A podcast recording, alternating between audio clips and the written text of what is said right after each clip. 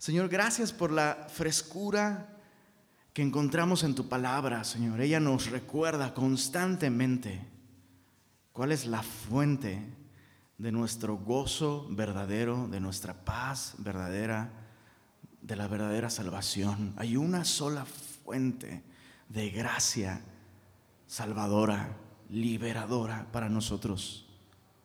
Y esa fuente eres tú, Señor Jesús. Y te damos gracias porque hoy podemos venir a tu palabra y, recordar en qué consiste ese único y glorioso evangelio a través del cual nos has hecho saber lo que tú hiciste por nosotros y lo que hiciste en nuestro lugar. Y te pido, Señor, que el día de hoy bendigas este tiempo en tu palabra y que eh, sigas abriendo nuestros ojos para conocerte cada día más, Señor Jesús. Y en tu nombre oramos, Señor. Amén. Amén. Hoy vamos a estudiar los versos 1 al 10 del capítulo 1 de Gálatas. Y en esta sección Pablo va a explicar por qué el Evangelio es único. En, esta sección de arranque de esta carta, Pablo explica eh, la singularidad, ¿no? no sé si esta palabra exista, luego invento palabras. ¿Te has dado cuenta que he inventado palabras? ¿Sí? ¿No? Yo tampoco me doy cuenta luego por las invento, ¿no? La unicidad del Evangelio, la singularidad. El, el, Evangelio es único. No existe ningún otro mensaje, ninguna otra doctrina, ninguna otra filosofía que se le parezca ni de cerca, ni remotamente se le parecen al Evangelio. Eh, hace tiempo escuché la, historia de, bueno, la anécdota de C.S. Lewis que eh, dirigiéndose a una, como una convención de grandes pensadores cristianos, eh, el tema de esa mañana en esa reunión de grandes mentes cristianas era, ¿qué es lo que hace al, cristianismo único? ¿Qué es lo que hace único al cristianismo? ¿no?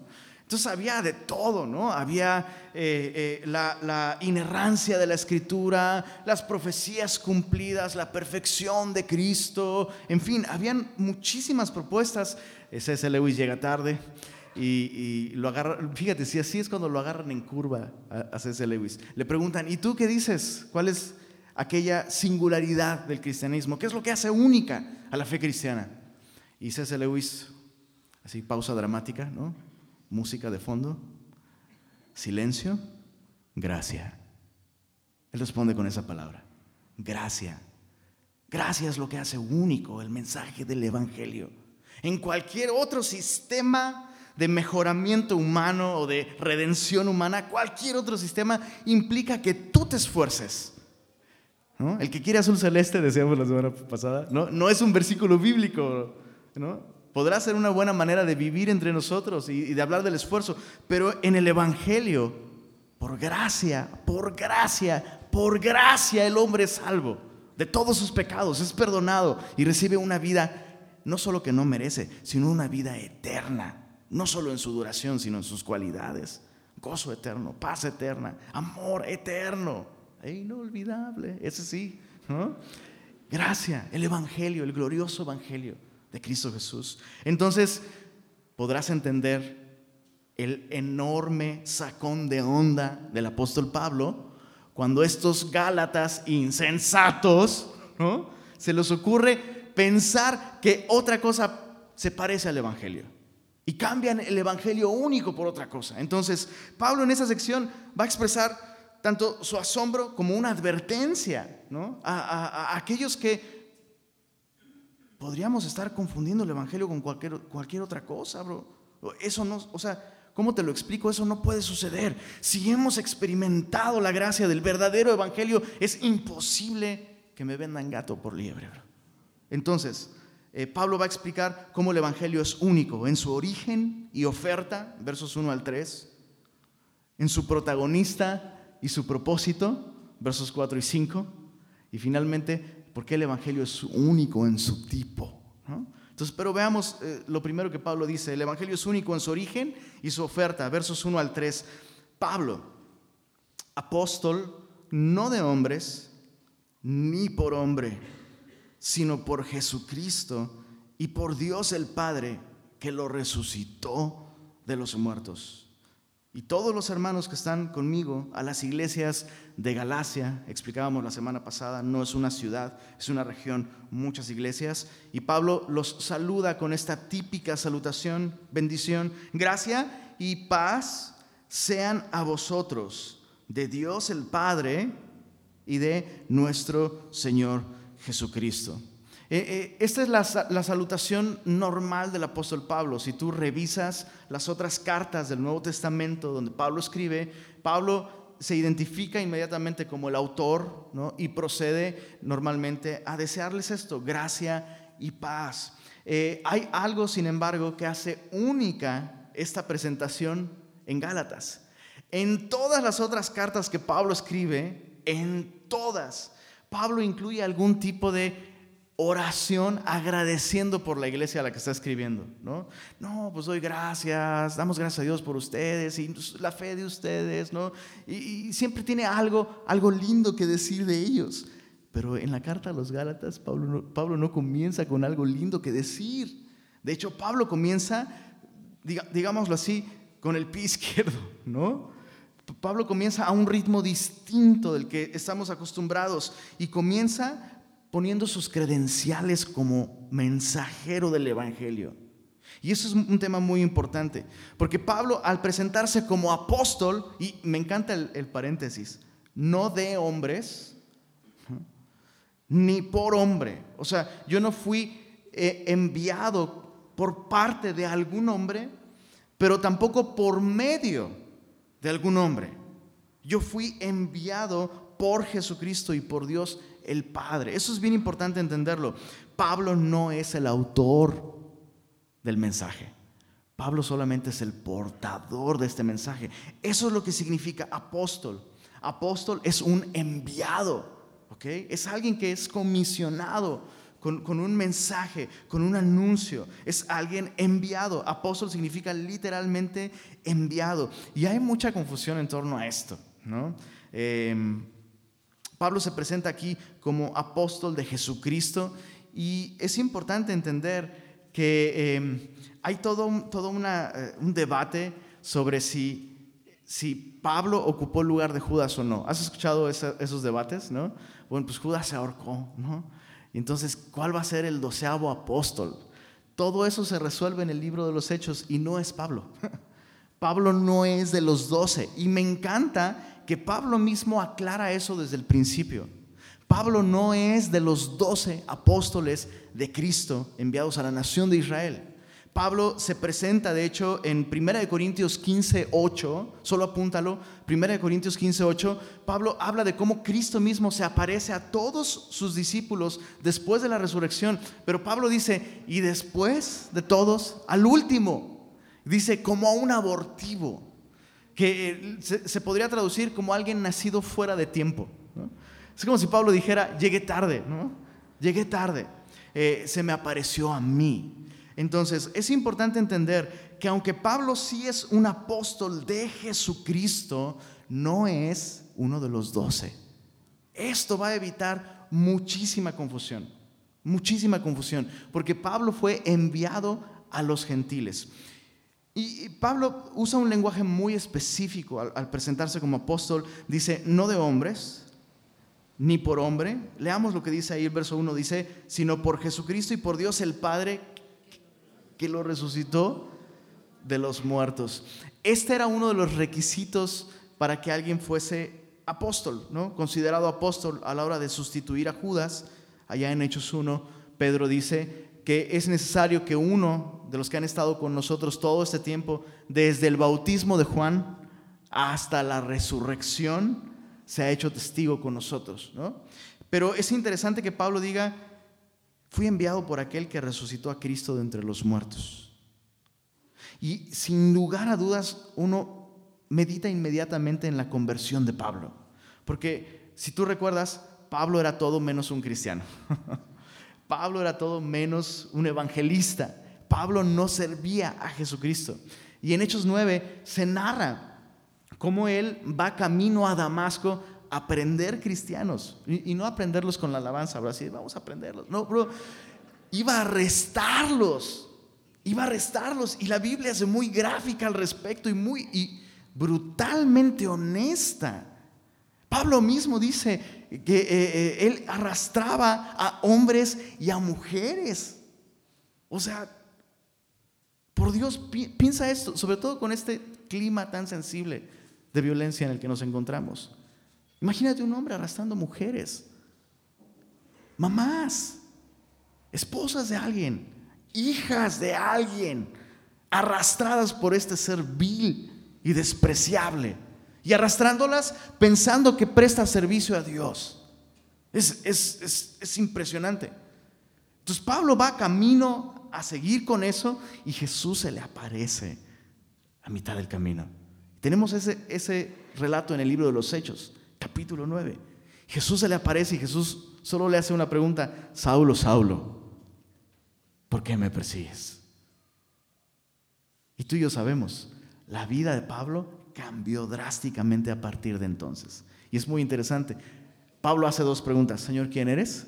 Y segunda, ¿qué quieres que yo haga? Entonces, ¿cómo reclutó Jesús a Pablo para el ministerio? Así.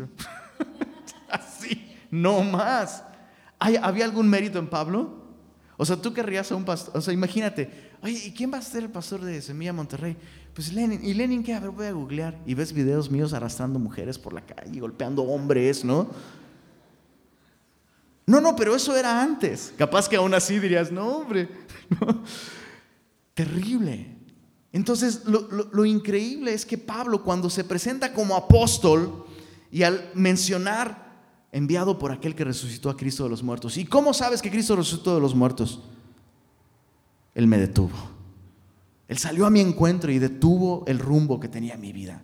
Entonces, Pablo no es el autor de ese mensaje del Evangelio, solo es el enviado, el comisionado. Y, dicho sea de paso, es un ejemplo de lo que la gracia ofrece y de lo que la gracia puede hacer.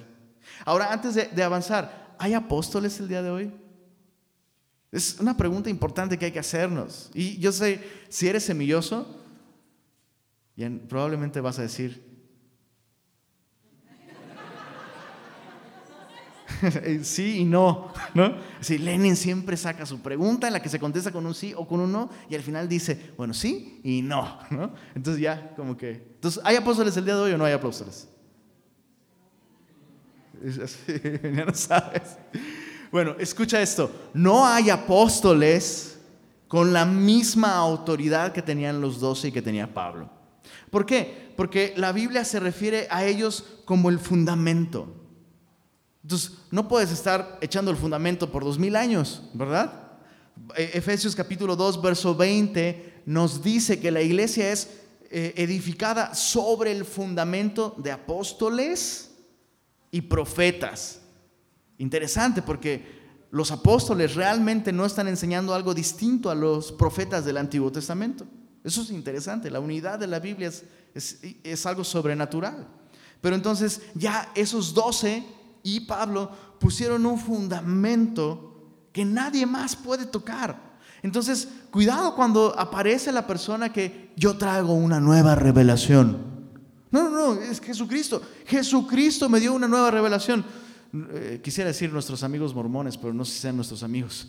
Pero eh, eh, ellos, interesante, bro, le llaman a su libro sagrado, ¿no? este, este libro del mormón. ¿Cómo crees que le llaman?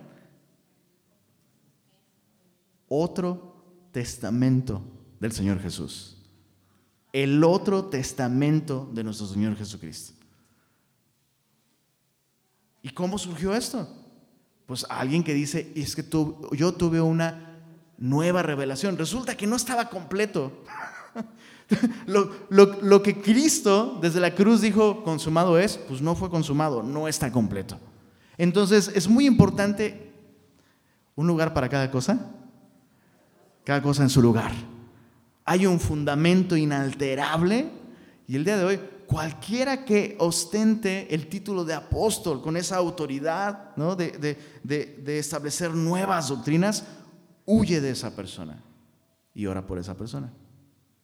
No tanto, porque quien ya está actuando así, quien ya está actuando así, dice, dice el apóstol Juan, eso lo vamos a estudiar cuando lleguemos a primera de Juan ahora en tres en tres sexenios más, ¿no? Por ahí. Dice, hay pecado para muerte por el cual yo no digo que se pida, dice, dice Juan. Entonces, cuidado, cuidado con aquellos que ostentan el título de apóstol. Sin embargo, la función de personas enviadas por Dios sigue sucediendo. No con la misma encomienda, no con la misma autoridad. ¿Quieres ver un, apóstol del día de hoy? ¿Quisieras verlo o no quisieras verlo? ¿Si quieres verlo? No los, no los veo muy convencidos. ¿Quieres ver cómo luce un apóstol el día de hoy? Voltea con la persona que está a tu lado. Así de, ¿nita? No, peor, peor si te hubiera dicho, mírate al espejo. No. Nosotros somos enviados por el Señor. Jesús dijo en Juan 20, 21, como el Padre me envió, como el Padre me apostoleó, yo los apostoleo, yo los envío. Vayan y sean testigos a todas las naciones. Mientras van, o sea, ahora sí que ya fuiste enviado. Eres enviado con un propósito, con una misión, con un mensaje, el mensaje del Evangelio. Entonces todos nosotros tenemos esta, este llamado, este privilegio. Qué privilegio tan glorioso de anunciar las buenas noticias de Cristo Jesús. Entonces, ¿está claro? Solo hay un apóstol del Padre, Jesucristo. Solo hay doce apóstoles de Cristo, más Pablo, el pilón, el nacido fuera de tiempo, ¿no? Y hoy todos nosotros somos enviados por el Espíritu Santo. Si quieres ahondar en este tema, Hechos capítulo 13, versos 1 al 4, léelo en tu casa. Ahí se nos explica claramente cómo el Espíritu Santo envió a Bernabé y a Pablo a la obra misionera. Entonces, todos nosotros somos enviados. No existen apóstoles en el sentido autoritativo que tenían los doce y Pablo. Eh, entonces, Pablo se presenta así, no, no, como el autor del mensaje, sino como el portador, el enviado, eh, con la autoridad de poner el fundamento doctrinal de la iglesia. Pero luego dice, verso 3, gracia y paz sean a vosotros, de Dios el Padre y de nuestro Señor Jesucristo. Y aunque esa es la, salutación normal de Pablo, no debe de parecernos ordinaria. Gracia y paz gracia y paz. ¿Por qué Pablo no dice paz y gracia? Interesante que si lees las cartas del Nuevo Testamento, siempre la gracia primero y la paz después. Y es un principio bíblico. ¿Podemos decirlo? La gracia primero, la paz después. Y es un buen momento para preguntarte esto. ¿Tienes paz? Medítalo. O sea, realmente analiza, examina tu estilo de vida el día de hoy y, pregúntate esto, ¿realmente tienes paz? Y si no la tienes, pues ¿a qué se debe? Tal vez tú puedas decir, ah, es que tengo problemas económicos, es que tengo asuntos con mi salud, es que tengo broncas familiares. Y si bien esas cosas no las quiero minimizar, déjame decirte algo, esas cosas no son la razón por la que no tienes paz. La única razón por la que el hombre no tiene paz verdadera, bro, es más, aún teniendo circunstancias favorables, hay gente que no tiene paz, ¿no? Este, recuerdo a mi mamita hace muchos años, ¿no? Cuando eh, todo iba bien, decía, ay, todo va tan bien que ya estoy preocupada. Y yo, bueno, no, hombre, ¿no? O sea, ni, ni en la bonanza tiene uno paz, ¿no? Pero ¿cómo puede uno obtener paz? Solo a través de la gracia de Dios. Solo a través de una experiencia auténtica con su gracia. Fuera de su gracia, yo no tengo paz. ¿Qué, significa gracia? Bueno, la palabra gracia significa regalo, favor inmerecido, pero hay, hay un significado que a veces omitimos a la hora de explicarlo. Gracia significa belleza también. Belleza. Gracia, belleza. Regalo, favor inmerecido. ¿Y, cómo se aplica esto a nuestra vida como cristianos? Bueno, hace mucho tiempo, eh, recuerdo, hay una canción de una banda que se llama The Sound. Si te gusta la música funk y bajos así poderosos y chidos, The Sound, ahí buscan en Spotify. Tienen una canción que se llama Beauty is a Blessing. La belleza es una bendición. Y, la estrofa de la canción dice, no la puedes comprar en la tienda. La belleza no la puedes comprar en la tienda. Y para muestra un botón, bro, mira, ¿no? Dicen por ahí que aunque el chango se vista de blanco, pues chango queda, ¿no? chango león. La belleza no la, no la puedes comprar, bro, no la puedes comprar. Entonces, ¿por qué nos gloriamos tanto de ella? Si fue un regalo de gracia. Entonces es lo mismo la vida cristiana. ¿Es hermosa? Sí. ¿Nos hace hermosos ante Dios? Sí. ¿Lo ganamos? ¿Lo compramos en una tienda? No. Inmerecido. Inmerecido. Es completamente inmerecido. El vato le está diciendo a su esposa, voy a dejar de lucir, de, gloriarme de mi belleza, porque después de todo Dios me la dio. Pues sí. Eso, eso es lo que Dios nos ofrece. Dios, Dios puede embellecer nuestra vida gratuitamente. Su gracia. Y eso nos va a dar, ¿qué cosa? Paz. La palabra paz eh, eh, en, griego es la palabra eirene. ¿Hay alguna Irene aquí con nosotros el día de hoy? Irene. ¿Hay alguna Irene? Ay, preciosa. Y le haces honor a tu nombre. ¿eh? Paz. Paz. Irene significa paz. Y viene de una raíz que lleva, presenta la idea de unir dos cosas sueltas. Eso es paz. Unir dos cosas sueltas. Entonces, a través de su gracia, Dios me permite a mí volverme a unir con Él por medio de su gracia. Estamos separados de Él y no hay nada que nosotros podamos hacer para cerrar esa brecha, es, solamente por gracia. Y para muestra un botón, el apóstol Pablo. Qué impresionante, ¿no? De matar personas, de golpear personas, de ser prácticamente un terrorista, a ser un portador de este mensaje impresionante. Entonces, el Evangelio es único en su origen. Pablo dice, yo, yo soy enviado, nada más. Y este, este mensaje es único en su oferta. Les ofrece gracia que les puede dar paz con Dios. Pero lo siguiente es que el Evangelio es único en su protagonista y en su propósito. Versos 4 y 5 dice, hablando del Señor Jesucristo, versos 4 y 5, dice, el cual se dio a sí mismo por nuestros pecados, para librarnos del presente siglo malo, conforme a la voluntad de nuestro Dios y Padre, a quien sea la gloria por los siglos de los siglos. Amén. ¿Cuál es el gran protagonista del mensaje del Evangelio? Jesucristo. Es Jesucristo, no existe otro gran personaje. Eh, el, el único gran siervo de Dios que existe en la historia, ¿quién es? Es Jesús. Él es el único que puede llevar ese título de gran siervo de Dios. Jesús es el, gran protagonista. Y hay tres cosas muy útiles que podemos ver aquí en el, verso 4. ¿Qué es lo que hizo el héroe de, esta historia? Jesucristo se dio a sí mismo.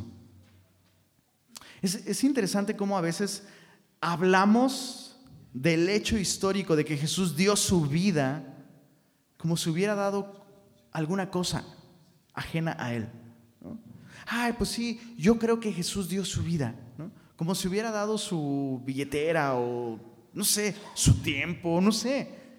Pero observa cómo dice aquí el, verso 4, dice, se dio a sí mismo. Medita en eso un momento. Jesús no nos dio algo para salvarnos. Jesús se dio a sí mismo por nosotros, entregó su vida por nosotros. ¿Y de qué manera? Siempre que la Biblia habla de cómo Cristo nos rescató, nos redimió, siempre la Biblia habla de esa muerte violenta que Jesús sufrió en la cruz del Calvario por nosotros. La Biblia desde el principio dice que la vida del hombre está en su sangre. Y Cristo entregó toda su vida, toda su sangre por nosotros en la cruz. ¿Piensas tú que Dios va a cambiar este mensaje? O sea, ¿piensas tú que, Dios, al ver la sangre de su Hijo derramada por nosotros, Dios puede en algún momento cambiar de opinión y decir, ah, creo que ese mensaje de la muerte de mi hijo ya se volvió viejo, hay que actualizarlo? Es una locura pensar eso. Es una locura. Hace, ya les hemos contado esta historia varias veces, pero hace algunos años mi esposa y yo perdimos a nuestra primera bebé. Y una de las cosas que más se me quedó grabada fue esa tarde en la que tuvimos que salir al hospital casi de urgencia porque eh, nuestra bebé no estaba bien. Em, la pediatra inmediatamente le sacó muestras de sangre y, y, recuerdo ver su mantita manchada con esa sangre. Me impactó tanto, ¿sabes? O sea, una parte de mí decía, no, sabía que los bebés sangraban. Yo sé que es, es, tonto, ¿no? Es tonto. Pero los bebés sangran.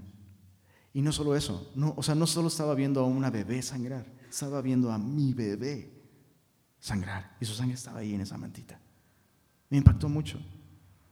Inmediatamente eso me llevó a pensar en cuánto, cuánto si yo apreciaba la sangre de mi hija, que, que, era por algo para su bien. O sea, le están haciendo un estudio para identificar cuál es su, problema y ayudarla. Pero, pero mi corazón estaba partido al ver esas gotitas de sangre en su mantita. Entonces, si yo, un pecador, valoro la vida de mi hija, ¿qué piensas tú que Dios opina acerca de este mensaje glorioso en donde su Hijo voluntariamente, no por necesidad propia, entregó su sangre por ti y por mí. ¿Qué hemos hecho con ese mensaje? ¿En qué momento pensamos que necesitamos otra cosa como cristianos entonces? Cristo se entregó a sí mismo. Y ahora escucha esto, nos encanta la idea de que Jesús se entregó a sí mismo porque nos ama. Y es cierto, nos ama. Pero yo no puedo disfrutar el amor de Dios si primero Dios no quita de en medio aquello que me separa de Él. Y esto es mis pecados. Jesús se entregó a sí mismo, aquí lo dice, por nuestros pecados. Es importante, es vital entender esto. No solo por amor, claro que por amor, pero es, es radical comprender que si Jesús se entregó por mis pecados, entonces mi problema más grande, mi necesidad más grande es resolver esta condición de pecador en la que me encuentro. Entonces, eh, escucha, si tienes problemas económicos, ¿Jesús podrá ayudarte con eso? Sí. ¿Tienes problemas de salud? ¿Jesús puede ayudarte con eso? Sí. ¿Lo, lo va a hacer? No lo sé. Pero lo que sí sé es que Él puede y quiere resolver tu problema más grande, tu pecado, mi pecado. Eso, eso es con lo que Jesús está comprometido. Para eso Jesús entregó su sangre en la cruz. Por eso a, veces, híjole, perdóname, he visto tantas cosas. Me ofende cuando la gente usa la sangre de Cristo en sus oraciones como si fuera un amuleto. Cubro mi carro. ¿Has oído eso? cubro mi carro con la sangre de Cristo. Ay, Señor, y cubro mi casa con la sangre de Cristo. Bro, si, si no es la compañía de alarmas, bro. Jesús entregó su vida, su sangre, para pagar una deuda que tú y yo teníamos con Dios, una deuda de pecados. Importante observar que Dios no le dio carpetazo a nuestros pecados. Es importante meditar esto. Porque a veces estiramos el amor de Dios hasta un, límites que no son bíblicos. Es más, son anticristianos. No, tú no necesitas, no necesitas, híjole, no, no, no, no, no. No necesitas hacer absolutamente, absolutamente nada, ni arrepentirte, ni creer. Hay doctrinas que enseñan eso. Al final todos vamos a ser salvos, porque Dios entregó su vida por todos. Eso es mentira. Aquí la Biblia me dice que Él entregó su vida por nuestros pecados. Y la Biblia enseña claramente que aquellos que dicen que no han pecado, hacen a Dios mentiroso y entonces dejan de ser candidatos para su gracia. Entonces, por eso es que insistimos tanto.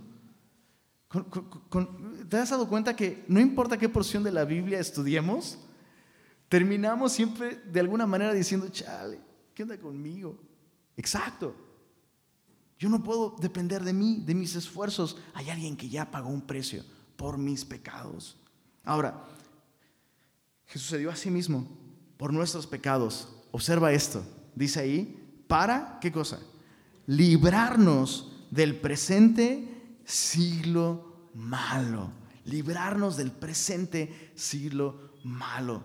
Fíjate, su motivación, nuestros pecados, el resultado de, Él entregarse, nuestro gran héroe Jesús, librarnos del presente siglo malo. Entonces yo no puedo decir que he creído en el Evangelio si no tengo esa libertad. Esto es vital comprenderlo. No puedo decir, sí, he creído en Cristo y Cristo me rescató y tengo vida eterna, cuando no estoy experimentando libertad. No somos perfectos aún, eso es importante aclararlo, ¿verdad? Nos falta mucho por ser transformados, pero somos libres del presente siglo malo. ¿Qué es el presente siglo malo? Mi abuelita decía cuando gobernaba el PRI, ¿no? ya falta poco. ¿Por qué? Porque no hay mal que dure 100 años. Ya va a acabar el presente siglo malo, ¿no? Decían aquellos que les tocó todo esto del PRI. ¿Se referirá a eso? ¿Se referirá a un periodo de 100 años? No. Eh, el presente siglo malo, en contraste con el siglo venidero, se refiere a la era presente, al estado y la condición actual de todas las cosas desde la caída, ¿ok? Ese sí que es un siglo malo, bro. Sí que es un siglo malo. Entonces, se, refiere a todo este sistema de cosas. Eh, parte de este siglo malo son no solo el pecado, sino sus consecuencias. La muerte, el dolor, la enfermedad, la injusticia. ¿Qué cosas no te gustan del mundo en que vivimos? Es un resultado directo o indirecto de que hemos caído de la gracia de Dios. Somos pecadores, estamos separados de Él. Y Dios, fíjate, me, me encanta cómo al enviar a Jesús, Jesús anunció esto el reino de los cielos se ha acercado a vosotros. Entonces Jesús es el primero que anuncia que este siglo que está por venir ya se acercó. No está aquí del todo, pero ya se acercó. Por eso es que eh, los teólogos acuñaron este término, el, el ya y aún no. Nosotros estamos justo en medio, en medio del ya. Ya Cristo pagó por nuestros pecados, podemos tener una relación nueva con Dios y podemos gozar de gracia y de paz. En toda la extensión de la palabra, no. Porque aún dicen los autores bíblicos, ¿no? Aunque Dios sometió todas las cosas a los pies de Cristo, aún no vemos que todas las cosas le sean sujetas. Entonces, este reino ya se acercó, ya podemos entrar en él, pero este reino no ha venido totalmente aún. Bueno, Cristo murió para esto, para iniciar en nosotros de, alguna manera, me encanta esto, esto es muy loco, de alguna manera aquellos que hemos confiado en Jesús, estamos fuera del tiempo, estamos fuera de época, venimos del futuro, del siglo venidero, aquel que traerá justicia y paz, no solo en el corazón de los hombres, sino en el mundo. Y la tierra será llena de la gloria de Dios. ¿Has visto por algunos momentos la gloria de Dios en, en el mundo? ¿En Monterrey? ¿No? ¿Dices en canícula? No. En canícula no. Pero, híjole, ¿qué me dices de esos cinco minutitos de ese amanecer? ¿No? Esos cinco minutos donde es y luego la nata de contaminación, ¿no? Y, y se acabó. Imagina un mundo lleno de la gloria de Dios, donde no haya injusticia, no haya crimen, no haya muerte, no haya enfermedad, no haya reggaetón, no haya... Va a ser glorioso, glorioso. Y tú y yo somos parte de eso. Tú y yo somos parte de eso. Entonces, puedes ver cómo, cómo Pablo, mientras está explicando esto, dice, uno dice, ¿y cómo uno cambiaría todo esto por cualquier otra cosa? o sea, Cristo nos, nos, ofrece esto, nos ha librado del presente siglo malo. Ahora, escucha esto, no solo se refiere a la condición caída del mundo, la naturaleza, la vida social, se refiere al sistema de valores que el hombre tiene, pertenecen a este siglo. Escucha esto, incluida la religión. La religión es parte de este siglo malo. La religión es enemiga de la gracia, completa y totalmente. Ahora, yo entiendo cuando alguien se refiere a la religión cristiana, cuando usan la palabra religión para referirse a un sistema de creencias. El cristianismo es un sistema de creencias, no, es, no loco, es sistemático, es ordenada, tiene eso, orden, complejidad. Pero cuando hablo de religión, estoy hablando de aquello que, aún siendo cristianos tú y yo, ya sabes para dónde voy, ¿va? Lo creemos a pesar de que la Biblia dice otra cosa. A pesar de que la Biblia dice otra cosa. Déjame ponerte un ejemplo. Perdón, pues tengo un chorro de ejemplos. Pero e, este es de hace muchos años, así que nadie se me siente ofendido, por favor. ¿No? Pero hace muchos, muchos años. Uh, bro, bro, tenía más pelo y menos barba, imagínate, ¿no? Hace muchos años al terminar una reunión en, la primera iglesia que me congregué y la única, aparte de Semilla, eh, celebramos la cena del Señor. Y se me acerca una hermanita al final de la reunión y me dice, ah", y yo así, y allá, ah, ah, sí, ¿qué onda? ¿Qué? ¿Cómo estás? Ay, no sabes, estoy tan bendecida, me dice, me siento tan bien. ¿Y por qué? Porque siento que hoy sí tomé la cena del Señor dignamente, como dice la Biblia. Y yo, órale, ¿y eso? Pues es que esta semana no pequé.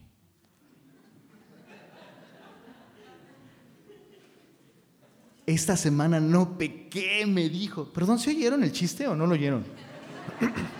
¿O están orando por ella y por eso no se ríen? Ok. Es absurdo. Fíjate, fíjate cuál es la base de su confianza para presentarse ante Dios. Esta semana no pequé, Señor, entonces, uff, bendíceme de un modo especial por encima de estos que, quién sabe cómo anden, ¿no? Terrible. Religión. Religión. Cristo quiere librarnos de eso también. Cristo quiere librarnos de eso. Tantas personas he escuchado ver a sus hijos así, en completa crisis, ¿no? Es obvio que no son cristianos, es obvio que no han nacido de nuevo. Su pecado no les duele. Su pecado no les duele, no están incómodos en él, están a gusto en él. Y escuchar a papás sorprendidos, no sé qué pasó, si, si se bautizó. ¿Qué es eso? ¿Qué es eso? Ignorancia del Evangelio. Religión. Cristo quiere librarnos de eso también. Entonces, observa, Pablo presenta el Evangelio como único en su origen, único en su protagonista y su propósito, librarnos del presente siglo malo. Pero también el propósito es que a Dios sea la gloria por los siglos de los siglos. Algo que debemos entender ¿Y, por qué es incompatible el Evangelio con la religiosidad? Es que, dice el verso 5, a quien sea la gloria por los siglos de los siglos. Amén. El Evangelio tiene como propósito darle la gloria solamente a Dios. El Evangelio jamás va a exaltar al hombre, ni su capacidad de decisión, ni su fuerza de voluntad. El Evangelio jamás va a pintar al hombre con buenos filtros. El Evangelio va a pintar al hombre tal como es. No sé si tú ya llegaste a ese extremo de verte claramente a ti. olvídate de lo que está afuera. Verte a ti claramente a la luz de la justicia perfecta de Dios y de su gloria. Bro, somos monstruos. Somos monstruos. Y Dios nos ama y entregó a Jesús para cambiar nuestra monstruosidad en belleza por su gracia y darnos paz. Qué glorioso es esto. Entonces el Evangelio exalta a Dios. Veamos la última parte. Eh, el Evangelio es único en su tipo, versos 6 al 10. Versos 6 al 10 dice así. Estoy maravillado de que tan pronto os hayáis alejado del que os llamó por la gracia de Cristo para seguir un evangelio diferente.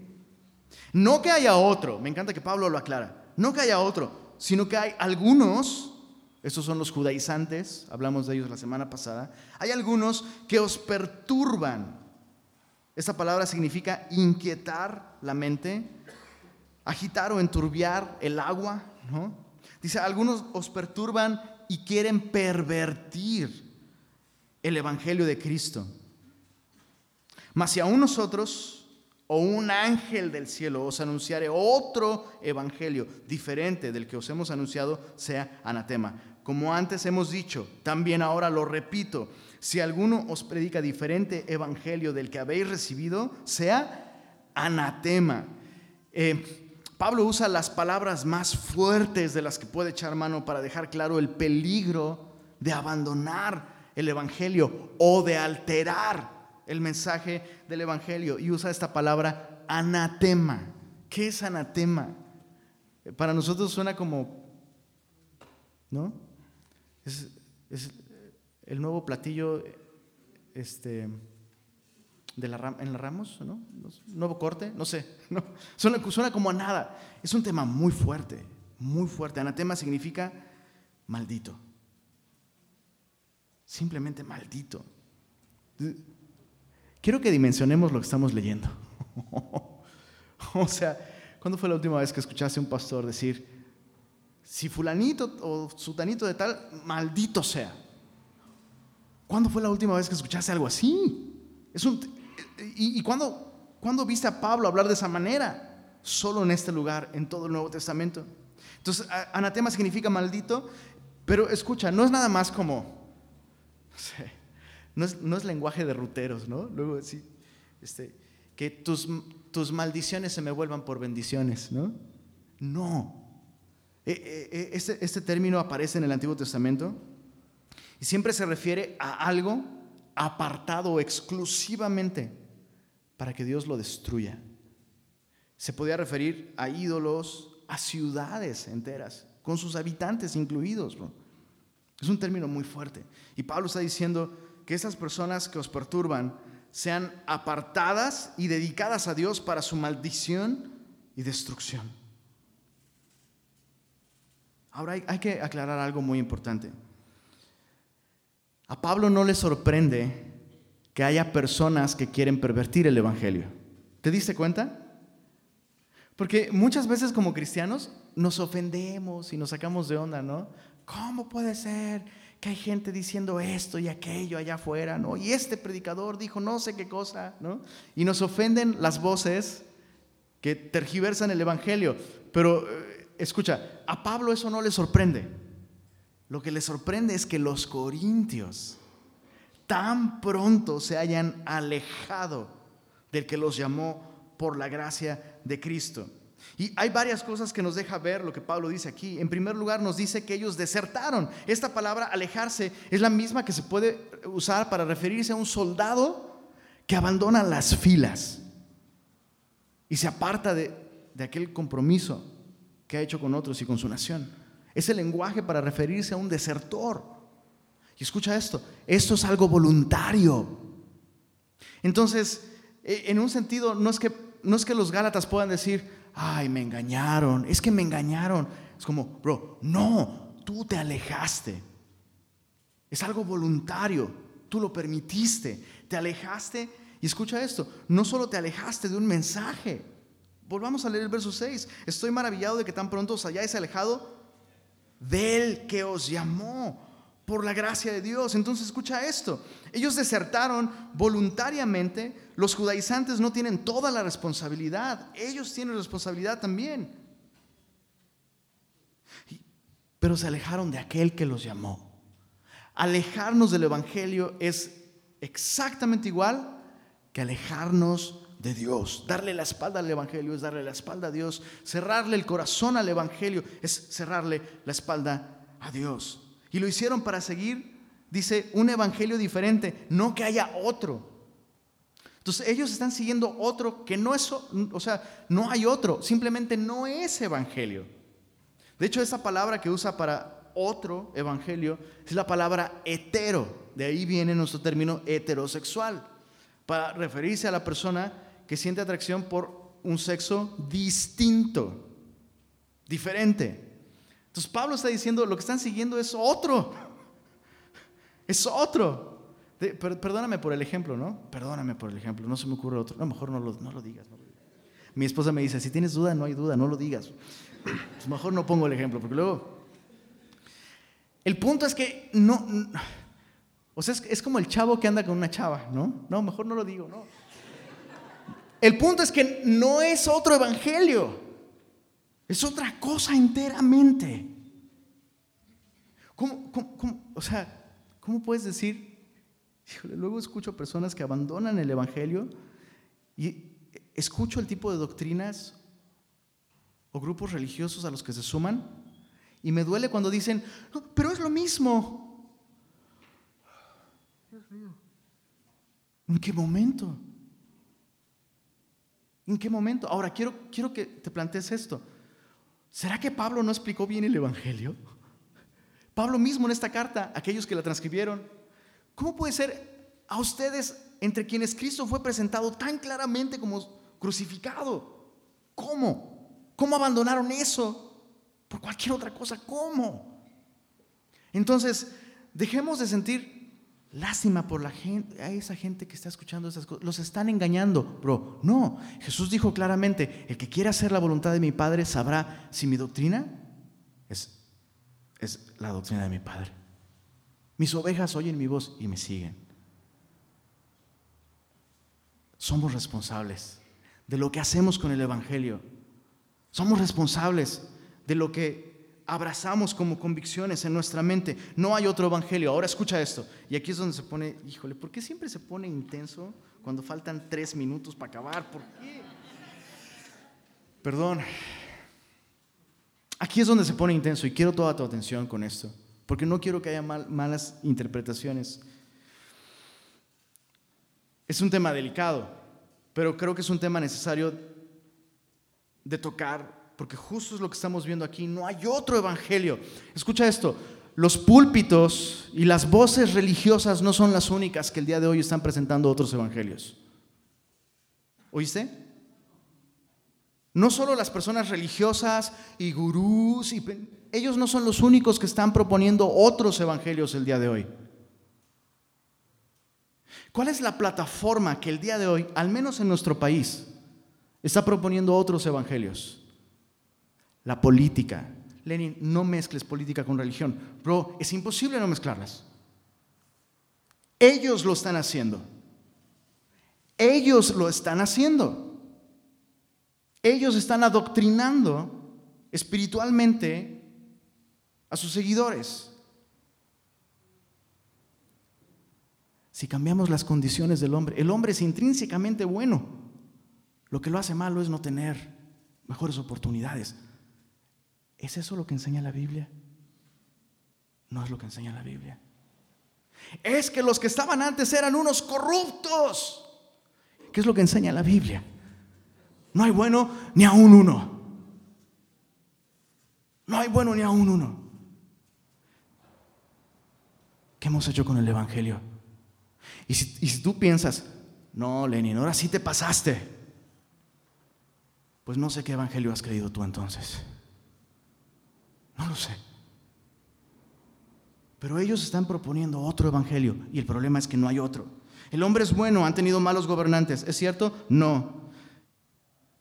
Una y mil veces decimos, no. Oremos por nuestro presidente. Pero eso no significa que yo voy a llamarle a lo malo bueno y a lo, a lo bueno malo. No, el humanismo no es cristianismo.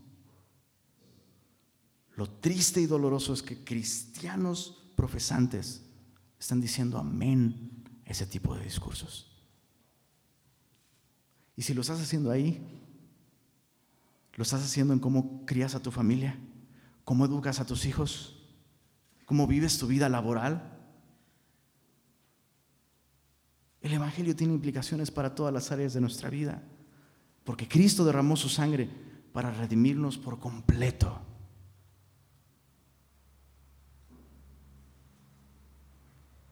E, e, e, este afán, este esfuerzo que la iglesia últimamente ha hecho por colocar cristianos en posiciones de, gobierno. Si un cristiano, esa es otra perspectiva, ¿no? Es que si tuviéramos un presidente cristiano, ¡uh! México sería cristiano. Es lo mismo, bro.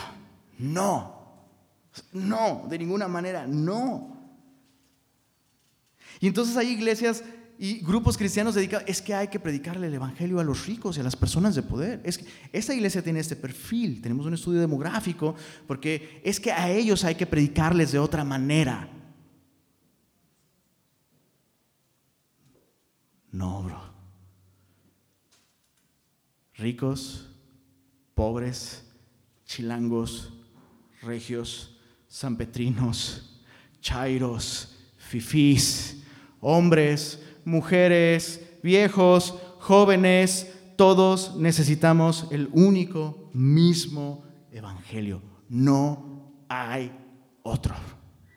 ¿Quieres hablar de igualdad? Somos iguales, bro. Iguales de pecadores. El rico es un pecador con más dinero. El pobre peca con menos dinero, bro.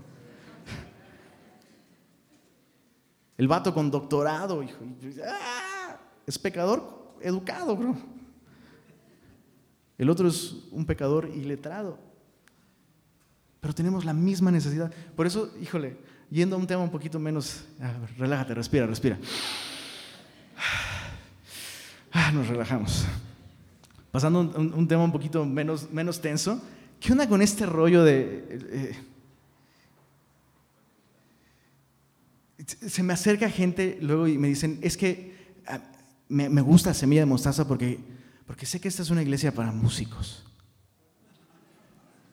¿De quién me estás hablando, bro? ¿De quién me? Es una iglesia para pecadores, bro. ¿No? Pero es chistoso como estos... Eh, eh, es chistoso. Tanto músicos como psicólogos cristianos se presentan así. Soy músico, pero músico cristiano. Hola, soy psicólogo, psicólogo cristiano. Es como, bro, ¿de qué estás hablando? Como si, o sea, no, es todos necesitamos del mismo evangelio, bro. todos, absolutamente todos. Oye, Lenin, ¿y si es cierto por qué hay tanto músico en Semilla? Pues porque la persona con que comenzó Semilla estaba en el medio musical. ¿Y a quién crees que evangelizó? Haz las cuentas. Entonces, ¿quieres que haya menos músicos? Yo no, yo sí quisiera que haya más músicos porque, pues ya, ¿cómo te lo explico? Dos reuniones, 41 años, ya no soy el mismo, ¿no? ¿Quieres que eso cambie? ¿Qué onda con la gente a la que tú puedes alcanzar? ¿Qué onda con la gente que a ti te rodea? Es que no, yo creo que a él tengo que hablarle de un modo, llegarle como así, como por... Pero no, no hay otro evangelio. Pero es que él se ve que sabe un chorro, y, pero no sabe lo que tú sí, que necesita Cristo. Predícale a Cristo, listo. ¿Cómo vamos? ¿Ya? ¿Más? ¿Sí? ¿Sí se arma? ¿Sí se arma? Le seguimos. Entonces, verso 8. Mas si aún nosotros, o un ángel del cielo, híjole, ¿qué pasaría si un ángel del cielo se te apareciera el día de hoy? A mí se me apareció uno en la mañana cuando desperté. Pero aún si ese me predica otro evangelio, bueno, no, no le diría anatema porque me iría muy mal. Y luego, pues si un ángel del cielo te, predica otro evangelio. Y ese es otro peligro. Fíjate, los Gálatas eh, eran personas que eh, antes de, que el cristianismo llegara a esta región adoraban la naturaleza y, decían tener como conexiones místicas con la naturaleza y tener experiencias místicas con la naturaleza. Entonces, probablemente por eso Pablo dice, hey, a ti te encanta eso de, uy, es que sentí, ¿no? Y tuve una visión y vi caer polvo de oro, ¿no? Y es como, bro, no importa cuán majestuoso sea algo que tú pudieras ver, si eso que ves o eso que escuchas te lleva de alguna manera a implicaciones contrarias al Evangelio, no lo escuches. Ten cuidado. No hay otro Evangelio. Verso 10. Pues busco ahora el favor de los hombres o el de Dios. O trato de agradar a los hombres. Pues si todavía agradara a los hombres, no sería siervo de Cristo. No intentes alterar el Evangelio para agradarle mejor a, las personas a las que predicas. No, no, intentes hacer agradable el Evangelio, bro. El, el, Evangelio no es agradable, la verdad. Tú dime, tú dime si un chorro de agua oxigenada va a ser agradable para el que trae la herida abierta, bro. Pues no, claro que no. No intentes hacer agradable el Evangelio a los hombres. Mejor agrada a Dios predicando el Evangelio a los hombres. Y dicho sea de paso, ¿sabías que a los hombres es imposible agradarlos, bro? ¿Has intentado agradar? O sea, y los esposos. Pues funciona al revés también, bro. Es imposible agradar al hombre, pero a Dios es tan sencillo agradarlo. ¿Cómo? Confiando en Jesús. Diciéndole amén a lo que Él dice acerca de ti. Eres pecador. Ese es tu problema. Es cierto, Señor. Confía en Cristo. Pon tu confianza en Él. Él te puede regalar su justicia y puedes tener una relación nueva conmigo a través de la fe en Él. Confío, Señor. Y cuando haces eso, sucede un intercambio. Cristo te viste de su justicia y su perfección. Y todo lo que Él sufrió en la cruz viene a saldar por completo tus pecados y tus fallas. Y entonces Dios te ve. Y si tú has confiado en Jesús, Dios te ve y Dios dice, este es mi Hijo amado, en el que tengo complacencia. Es mi huerquillo amado en el que tengo complacencia. Versión regia habla hoy. Y hoy puede ser el día en el que tú pones tu confianza en Él. De eso se trata el cristianismo, bro. ¿Te das cuenta cómo no hay otro mensaje igual, bro? No existe otro mensaje igual. Cualquier otro mensaje, cualquier otro, bro, el que sea, es hágalo usted mismo. y ese mensaje es, ya lo hice por ti. Solo confía, reconoce, admite tu condición, tu necesidad y recibe a Jesús como Salvador y Señor. ¿Oramos? Señor, muchas gracias por tu palabra. Gracias por recordarnos la oferta única del Evangelio. Nada ni nadie más puede ofrecernos gracia y paz. Gracias por recordarnos el gran protagonista del Evangelio que es Jesús. Gracias por traer a nuestra memoria, Señor, cómo no es que Él dio algo para rescatarnos, se dio a sí mismo por nosotros. Y esto conforme a tu voluntad, Señor. Y gracias porque en esa voluntad hemos sido rescatados, hemos sido salvados, hemos sido santificados. Gracias, Señor. Amén.